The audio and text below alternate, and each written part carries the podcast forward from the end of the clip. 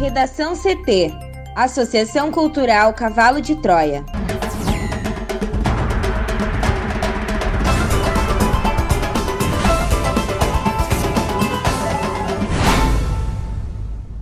Agora, no Redação CT.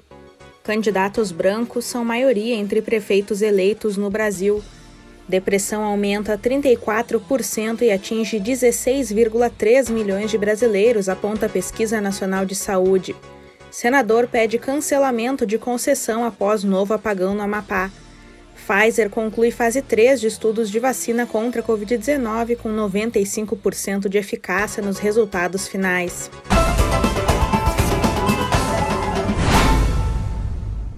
Eu sou a jornalista Amanda Hammermiller, este é o Redação CT da Associação Cultural Cavalo de Troia. Tempo nublado em Porto Alegre, a temperatura é de 23 graus. Boa tarde.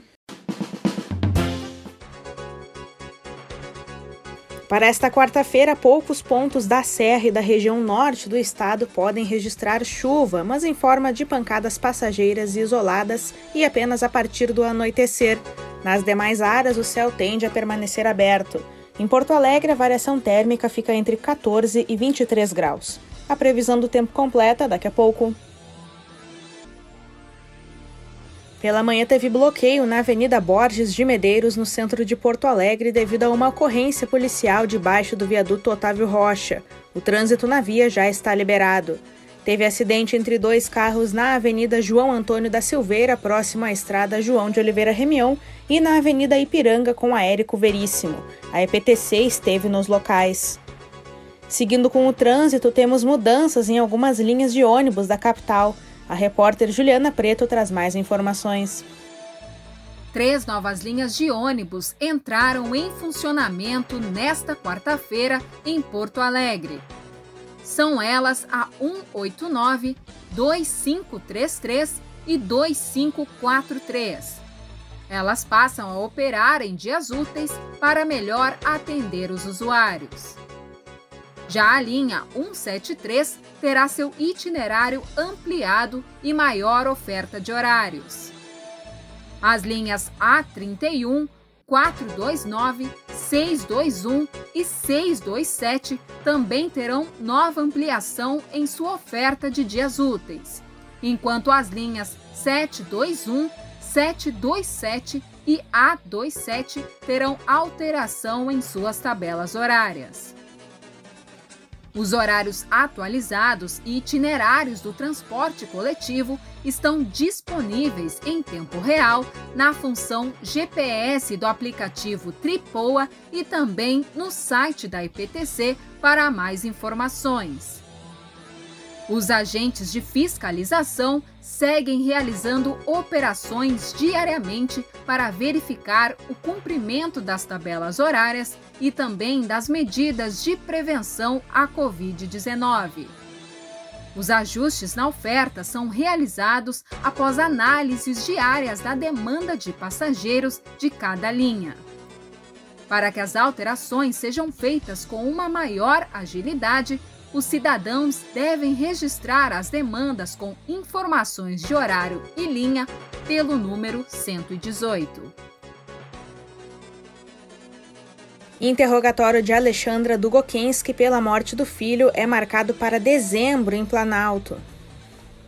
A juíza Marilene Campanha marcou para dezembro as próximas audiências e o primeiro interrogatório de Alexandra Dokokensky pela morte do filho Rafael Winsky em Planalto, no norte do estado. Ela será interrogada no dia 18 a 1 hora da tarde e 15 minutos por videoconferência de onde está presa, na penitenciária estadual feminina de Guaíba. Antes disso, outras 21 testemunhas serão ouvidas entre 9 e 17 de dezembro, nas comarcas de residências das testemunhas. Algumas delas serão ouvidas novamente após a primeira audiência do caso, realizada em outubro.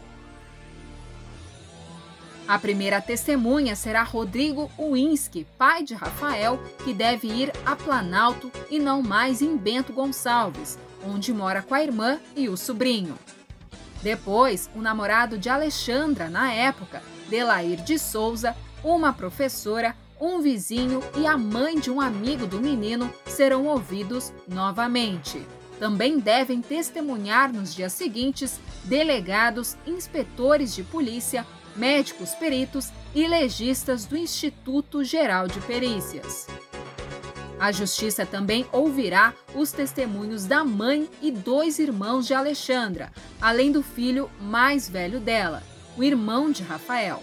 Ainda uma tia do menino por parte de pai e o proprietário do imóvel onde Rodrigo reside estão entre os depoentes. A magistrada também decretou segredo de justiça dos documentos da interceptação telefônica, da quebra de sigilo telefônico, bancário e fiscal e do resultado das extrações de dados dos telefones. Rafael foi encontrado morto em 25 de maio, após 10 dias desaparecido. A própria mãe, Alexandra, havia reportado à polícia o sumiço da criança e, após, confessou o crime, foi presa e responde por homicídio qualificado. Para o Redação CT, Juliana Preto. Passada a votação do primeiro turno das eleições municipais deste ano, o resultado das urnas revelou que a maioria, o equivalente a 67,1% dos 5.379 prefeitos escolhidos pelos eleitores, é formada por brancos em todo o Brasil, segundo dados do TSE. A estatística mostrou que 3.608 concorrentes eleitos nas prefeituras municipais se declararam brancos, enquanto outros 1.612, o equivalente a 30%, se apresentaram como pardos e mais 2% disseram ser pretos. Ainda conforme o levantamento, sete prefeitos eleitos são de origem indígena, 23 se apresentaram como amarelos e outros 21 não apresentaram informações sobre as suas características étnicas e raciais à Justiça Eleitoral. Os eleitores também deram vitória a 4.729 candidatos homens, Apenas 650 mulheres venceram as disputas e se tornaram prefeitas, o equivalente a 12,1%. As eleições deste ano tiveram a presença de 2,5 vezes menos mulheres em relação à quantidade total de candidatos na corrida eleitoral, somados os dados de concorrentes aos cargos de prefeito, vice e vereadores. Entre os prefeitos eleitos, 2.978 candidatos possuem um ensino superior completo. Outros 1.388 declararam ter finalizado o ensino médio, mais 317 completaram somente a etapa fundamental da educação básica. O percentual de brasileiros que declara ter recebido o diagnóstico de depressão por profissional de saúde mental subiu 34,2% em seis anos, segundo mostram os dados do IBGE divulgados nesta quarta-feira. A Pesquisa Nacional de Saúde 2019 aponta que 10,2%, o equivalente a 16,3 milhões de pessoas com mais de 18 anos, sofrem da doença. Quando o levantamento anterior foi realizado em 2013, eram 7,6%, o equivalente a 11,2 milhões de pessoas. Para este ano, o adicional é de 5,1 milhões de casos no período. As regiões urbanas registram a maior prevalência de casos de depressão, com 10,7%, enquanto nas áreas rurais o índice é de 7,6%. Estados do Sul e Sudeste têm 15,2 e 11,5, respectivamente, de adultos com diagnóstico confirmado de depressão, segundo a pesquisa. Em seguida aparecem o Centro-Oeste com 10,4%, o Nordeste com 6,9% e o Norte com 5%. Quando analisados os dados por sexo, as mulheres são as que mais sofrem de depressão. Elas representam 14,7%, enquanto homens representam 5,1% dos casos registrados. Os idosos entre 60 e 64 anos representam a faixa etária com maior incidência, com 13,2%. A depressão não é o simples fato de estar triste. O Manual Diagnóstico Estatístico de Transtornos Mentais cita a prevalência do humor triste, mas também sintomas como a diminuição do interesse ou prazer em atividades diárias, perda ou ganho de peso sem estar fazendo dieta, insônia ou sonolência quase todos os dias, cansaço ou perda de energia sentimentos de inutilidade e culpa excessiva, além de baixa autoestima, capacidade diminuída para pensar ou se concentrar, indecisão, entre outros. No entanto, os pensamentos suicidas são classificados como um dos sintomas mais graves da depressão Estima-se que 15% das pessoas deprimidas sem tratamento dão fim à própria vida. Por isso, um dos dados apontados pelo IBGE na Pesquisa Nacional de Saúde merece atenção. 52%, ou seja, mais da metade dos brasileiros que afirmaram ter diagnóstico de depressão, não faziam uso de medicação. Apenas 18,9% faziam psicoterapia. O estudo ainda mostra que 52,8% receberam assistência médica para a depressão nos últimos 12 meses anteriores à data da entrevista, sendo que a rede privada ainda é o local que mais concentra os atendimentos, com 47,4%. Na sequência aparecem as unidades básicas de saúde, com 29,7%, e centros de especialidades, policlínicas públicas, ambulatórios ou hospitais públicos, com 13,7%. Se precisar de apoio, ligue 188. O Centro de Valorização da Vida realiza apoio emocional e prevenção do suicídio. O atendimento é realizado de forma voluntária e gratuita, disponível para todas as pessoas que querem ou precisam conversar sob total sigilo por telefone, e-mail, chat, VoIP 24 horas por dia. A ligação para o CVV não tem custo e pode ser realizada de qualquer linha telefônica fixa ou celular. Também é possível acessar cvv.org.br para o atendimento via chat. Senador pede cancelamento de concessão após novo apagão no Amapá. Juliana. O senador do Amapá, Randolph Rodrigues, considera criminoso o que está acontecendo com a população do estado, vítima do segundo apagão no fornecimento de energia em 16 dias. De acordo com Rodrigues, eles estão vivendo um apagão de informações.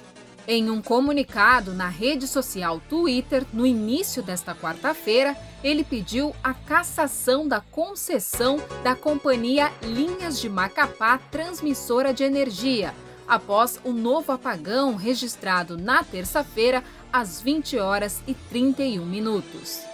Ele também pede que os diretores da Agência Nacional de Energia Elétrica e do Operador Nacional do Sistema sejam afastados até a investigação das causas dos problemas no estado. A população de 13 dos 16 municípios amapaenses sofre desde terça-feira à noite com um novo apagão. Após 12 horas da interrupção na distribuição, ainda não se sabe a causa do problema. Inicialmente, a Companhia de Eletricidade do Amapá apontou que houve um curto-circuito na usina hidrelétrica Coaraci Nunes. Segundo a apuração, o senador Davi Alcolumbre, presidente do Senado, se informou junto ao Ministério de Minas e Energia e disse não se tratar de um novo apagão, mas de uma instabilidade no sistema provocada por sobrecarga. O transformador já está sendo reenergizado e o sistema deve voltar ao normal nas próximas horas. Em nota, o Ministério confirmou a informação. A vacina experimental contra a Covid-19, desenvolvida pela farmacêutica americana Pfizer em parceria com a alemã BioNTech, registrou 95% de eficácia nos resultados finais dos estudos e se mostrou segura. Na semana passada, as empresas haviam anunciado que a taxa de eficácia do potencial imunizante para o coronavírus havia sido de 90% nos resultados preliminares dos testes da fase 3. A Pfizer também informou que planeja solicitar à Administração de Alimentos e Medicamentos dos Estados Unidos uma autorização de uso emergencial da vacina nos próximos dias, o que abriria caminho para que a distribuição começasse até o final de 2020, caso a agência reguladora aprove o pedido. De 170 voluntários adultos que desenvolveram Covid-19 com pelo menos um sintoma, 162 receberam um placebo, enquanto oito receberam a vacina, ao todo, fizeram parte do estudo quase 44 mil indivíduos. Segundo as farmacêuticas, os pesquisadores não encontraram nenhum problema sério de segurança na vacina, que pareceu ser bem tolerada após uma revisão dos dados de 8 mil participantes. Um efeito colateral grave foi a fadiga, relatada por 3,8% dos indivíduos, de acordo com as empresas. Além disso, 2% dos indivíduos relataram dores de cabeça. No Brasil, quatro vacinas são testadas em voluntários atualmente a da AstraZeneca em parceria com a Universidade de Oxford, a Coronavac da empresa chinesa Sinovac em parceria com o Instituto Butantan de São Paulo, a da Janssen, da Johnson Johnson e da Pfizer.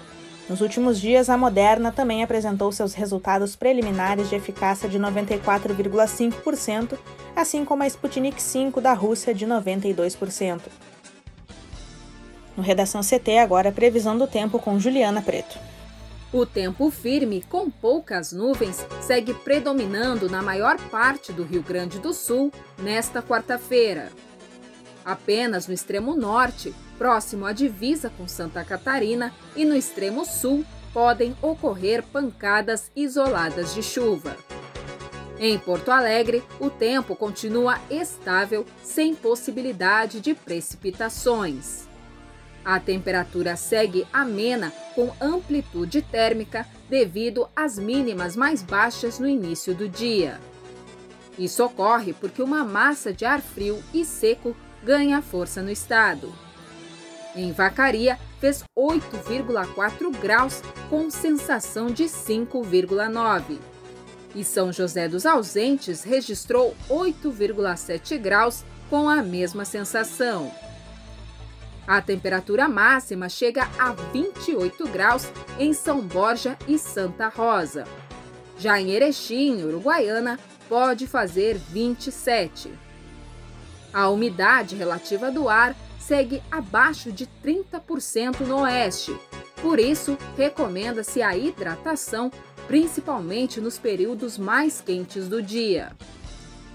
Para hoje, quarta-feira, na região metropolitana, o tempo segue aberto, com poucas nuvens e sem possibilidade de precipitação.